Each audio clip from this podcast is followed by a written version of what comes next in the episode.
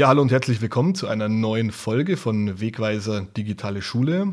Wir haben in der Vergangenheit immer wieder mal im Heft und auch in den Podcasts ein sehr beliebtes Tool ähm, behandelt, nämlich das Tool Taskcards, das jetzt mehr und mehr Verbreitung findet oder auch schon fand während der Beta-Phase. Und ähm, ich habe heute zu Gast bei mir Jonathan Hader, Grundschullehrer, der Taskcards einsetzt. Und wir wollen es heute uns an einem Beispiel ansehen, und zwar wie wir das Thema Diktatschreiben in der Grundschule recht individuell, wie ich finde, äh, den Kindern mit Taskcards auch anbieten können. Aber zunächst mal hallo Jonathan, ich grüße dich. Ja, hallo. Ja, schön, dass ich äh, hier dabei sein darf. Freue mich drauf.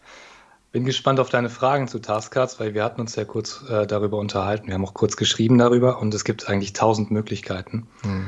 Ähm, und das Thema Diktate ist ja sowieso ein spannendes Thema. Ja. ja. Wie sehen denn normalerweise die Diktate aus? Also ich kenne das selber noch, da wird ähm, so, ein, so ein Text vorgelesen, mhm. ähm, einmal komplett meistens, dann Satz für Satz äh, langsam gut betont, so kenne ich das, dann wird das ganze mhm. Diktat nochmal vorgelesen, dann kontrollieren das die äh, Kinder äh, Wort für Wort und dann kann man es noch eventuell mit einem Wörterbuch ähm, nachschlagen und verbessern. Mhm. So, so, so kenne ich die Diktate eigentlich. Ja, das ist auch so, wie wir ähm, die Diktate im Lehrwerk vorgegeben fanden. Ähm, so bin ich auch dann noch ausgebildet worden.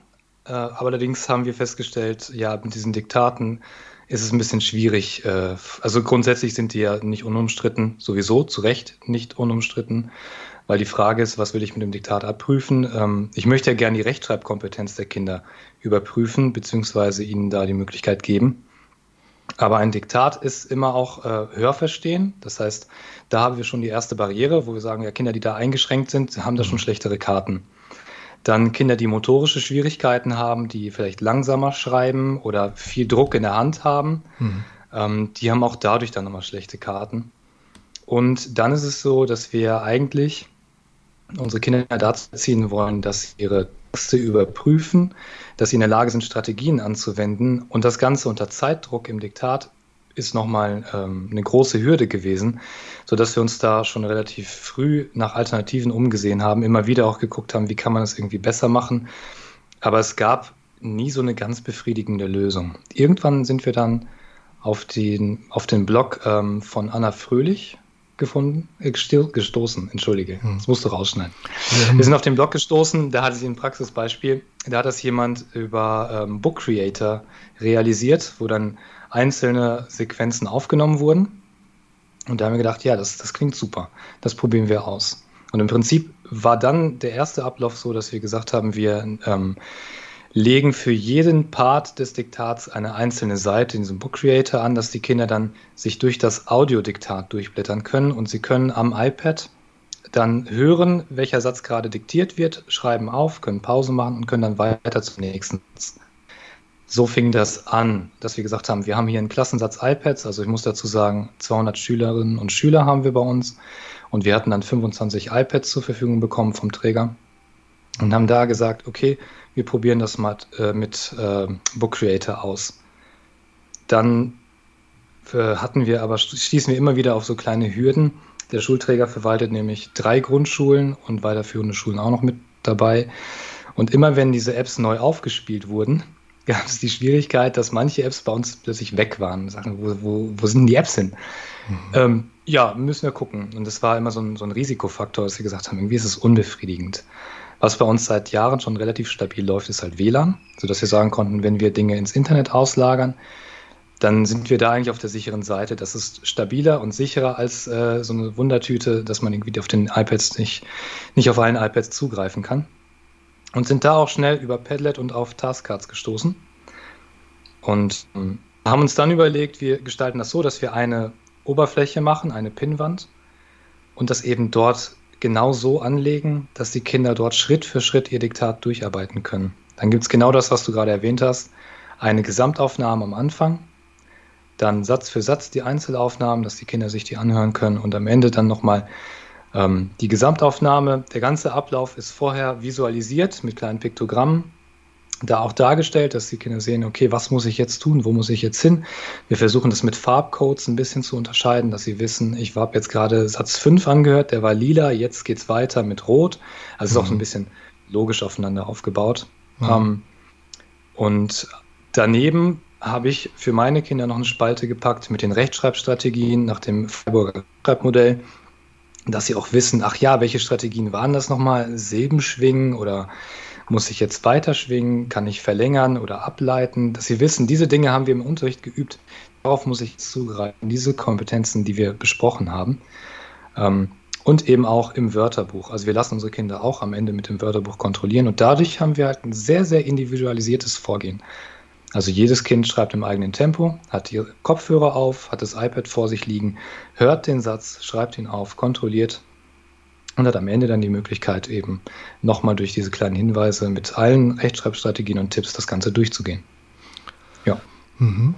Ähm, Individualisiertes Vorgehen heißt also auch, ihr, ihr bietet das ja bewusst deswegen auch ähm, in Taskcards jetzt beispielsweise an, damit die Kinder auch ähm, das durchaus mehrmals machen können. Also ihr geht weg von dem klassischen Diktat, wo es eben dann heißt, naja, wer jetzt ähm, das Vorlesen des Satzes nicht gehört hat, hat eben Pech gehabt, überspitzt mhm. gesagt, sondern wer das benötigt, der hat auch wirklich die Zeit und kann sich das dann immer und immer wieder anhören sodass dann ja. ein Diktat vielleicht auch in der Länge dann dreimal so lang dauert wie sonst üblich, aber dafür habt ihr jedem Kind die Chance gegeben, in seinem Tempo das dann durchzuführen. Genau.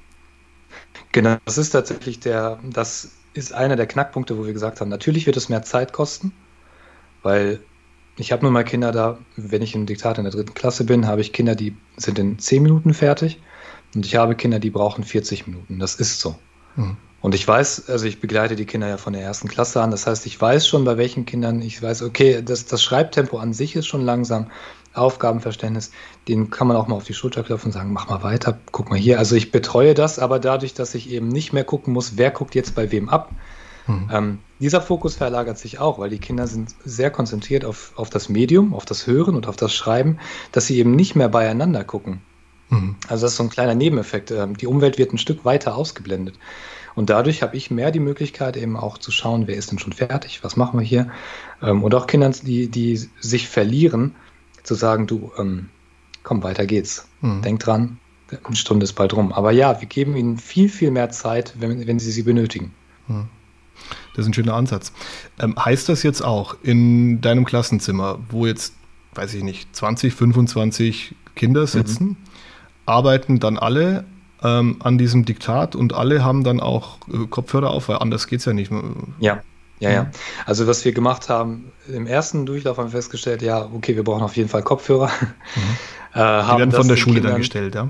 Nee, nee, wir haben zuerst haben wir den Kindern ähm, das quasi mündlich mitgegeben, schaut zu Hause, ob ihr Kopfhörer habt. Wir wollten das erstmal kostengünstig halten und ausprobieren. Mhm. Und dann kamen die Kinder mit sehr unterschiedlichen Geräten an.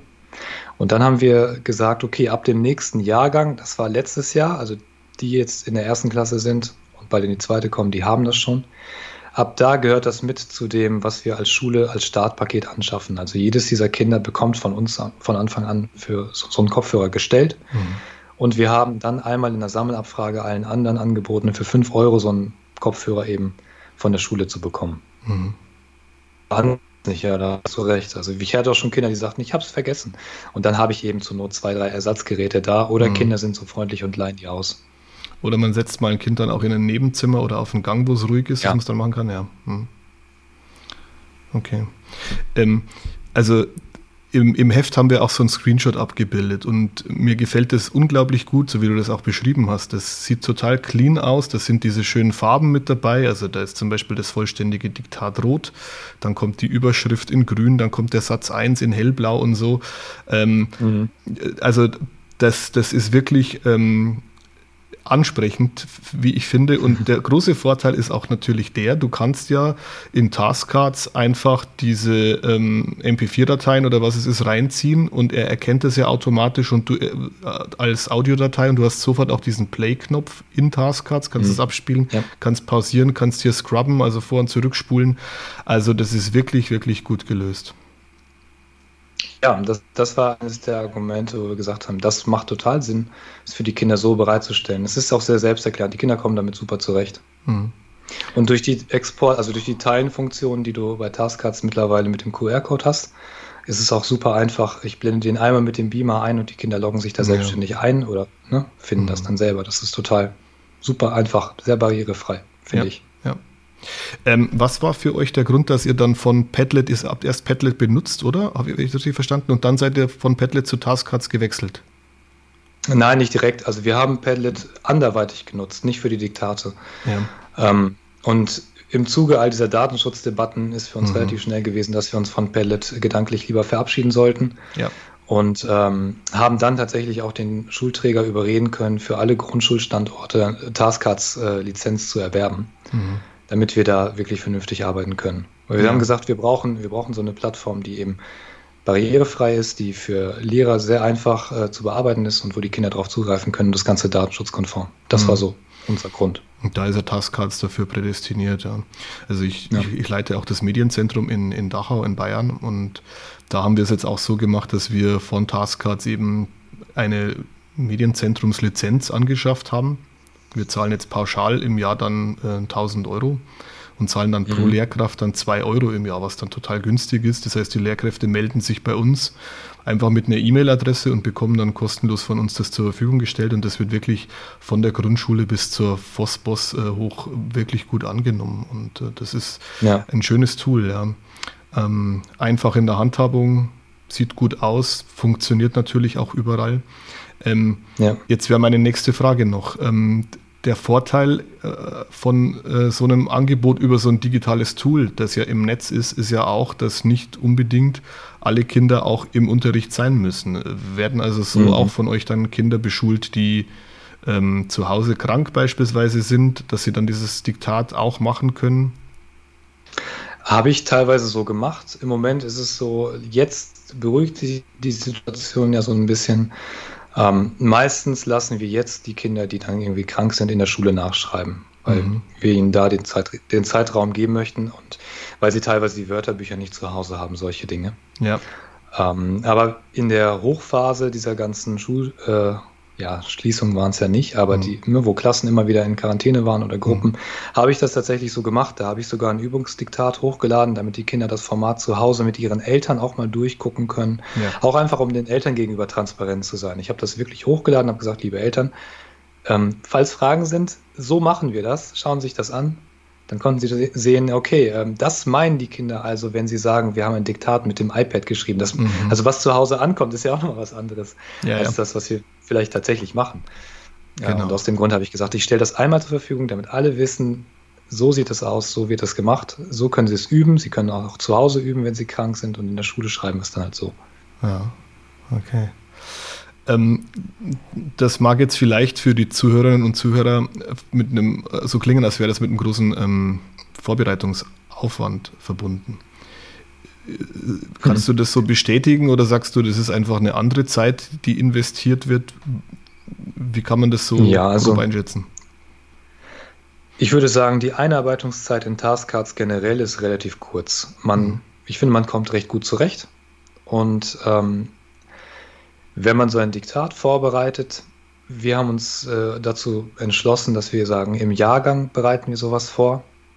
Das heißt, nicht jeder Lehrer muss da irgendwie das ganze Diktat aufnehmen, sondern man teilt sich das ein bisschen auf. Ähm, das entlastet dann schon mal. Und natürlich ist es ein bisschen Vorbereitung. Dafür habe ich ja beim Unterricht dann einen anderen Fokus. Und die, also ich finde es angenehmer, als im Diktat da eben dann vorzulesen tatsächlich. Hm. Ja, ähm, wenn du hier differenzierst, dass du sagst, ich habe jetzt noch Kinder, die haben ähm, wirklich Probleme, auch dem Diktat ähm, in der Geschwindigkeit, wo ich sonst ohnehin schon langsam vorlese, äh, zu folgen, machst du es dann auch so, dass du dann nochmal Aufnahmen hast, wo du dann ähm, das noch deutlich langsamer beispielsweise sprichst und bekommen die dann einen extra Link zugeteilt? Ist das in einem anderen Taskcards oder wie kann man sich das vorstellen?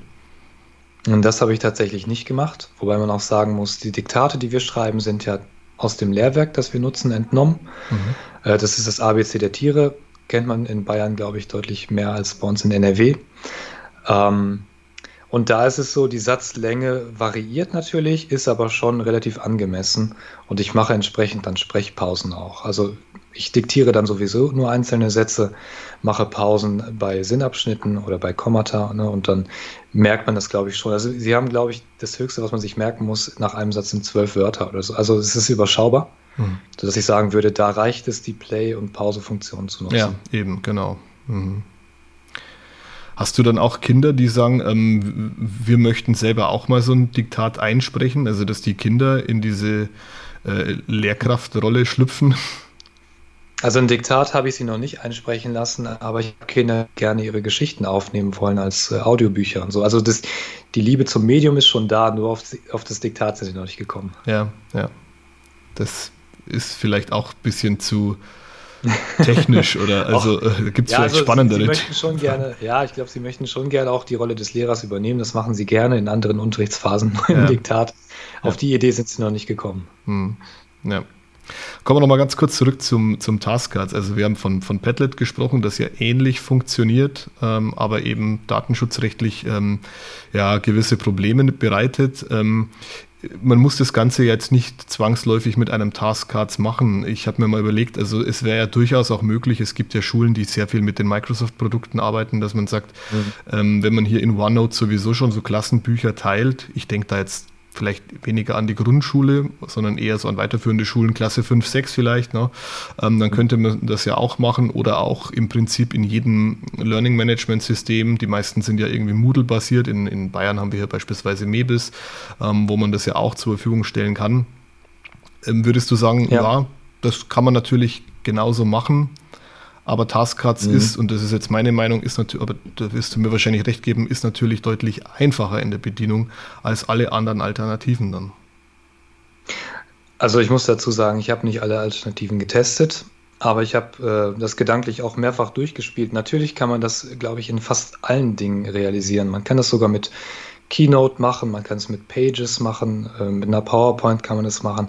Also in, in Grunde in, in jedem Medium, wo ich eben Audiodateien einbetten kann, kann ich das implementieren. Und es macht natürlich Sinn, das zu nutzen, was man vor Ort hat. Mhm. Also ich würde auch immer dazu, dafür plädieren, dass man ressourcenschonend arbeitet und dass man eben guckt, ähm, wo fühle ich mich wohl, womit komme ich klar. Aber meine Erfahrung zeigt, dass gerade in der Grundschule Taskcards da sehr, sehr gut geeignet ist. Mhm. Also OneNote kann ich mir mit Grundschülern zum Beispiel nicht vorstellen. Ja. Ähm, aber wenn man ein Lernmanagementsystem hat, ja, klar, warum nicht? Das mhm. Prinzip ist ja das Interessante, was, es, was das Zitat dann praktisch etwas anders macht. Das ist ja nicht, mhm. nicht die Plattform ist entscheidend. Ja, genau. Und äh, eigentlich sagst du es richtig, also das, was man hat, soll man halt dann einsetzen. Und ich meine, das ist immer besser. Ich habe ein, zwei Tools, die von mir und von meinen Kolleginnen und Kollegen eingesetzt werden und ich muss dann nicht mit dem Werkzeug jonglieren anfangen. Und für die Kinder, glaube ich, ist es auch einfacher, wenn sie, jetzt wenn wir beim Beispiel Taskcard sind, das ist das Tool, mhm. mit dem arbeiten wir die allermeiste Zeit und wir verwenden es für ganz unterschiedliche Dinge und ein Einsatzszenario davon ist eben ähm, das Diktate schreiben. Ja, genau.